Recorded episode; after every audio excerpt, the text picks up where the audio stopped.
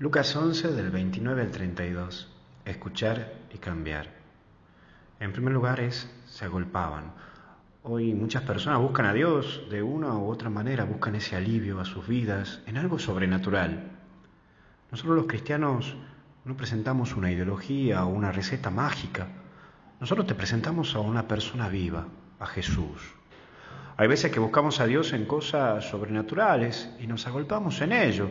Buscamos al cura sanador, vamos a un lugar milagroso, buscamos a alguien que me lea los sueños o una imagen milagrosa que me ayude, etc. Pero hoy Jesús te muestra que Él está en lo sencillo, en lo simple, y todos los días te muestra signos de que está a tu lado.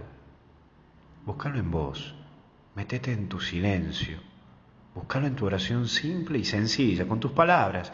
Búscalo en tu habitación, en tu familia, en tu gente, en los sacramentos. Ahí te aseguro que hay algo más extraordinario que en aquello que vos crees que es extraordinario.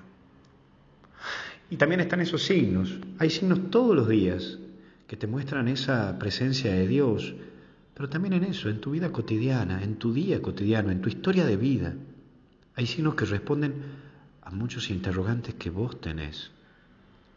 Pedirle a Dios que te haga ver, que puedas darte cuenta qué es lo que Dios quiere para vos y de vos y por dónde vas caminando. Que te abra los ojos para tener claridad en tu vida y para que vos, por sobre todo vos, seas claro. Para que tengas en claro dónde ir. Por eso no te atontes y trata de buscar la calma para ver los signos que están frente a tus ojos y no te das cuenta y te dicen aquello que tenés que hacer o por dónde ir.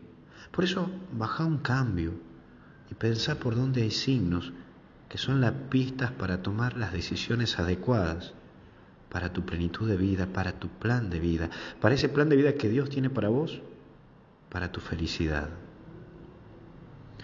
Y por último, generación mala no puedo decirte que todo es tranqui en la vida, no.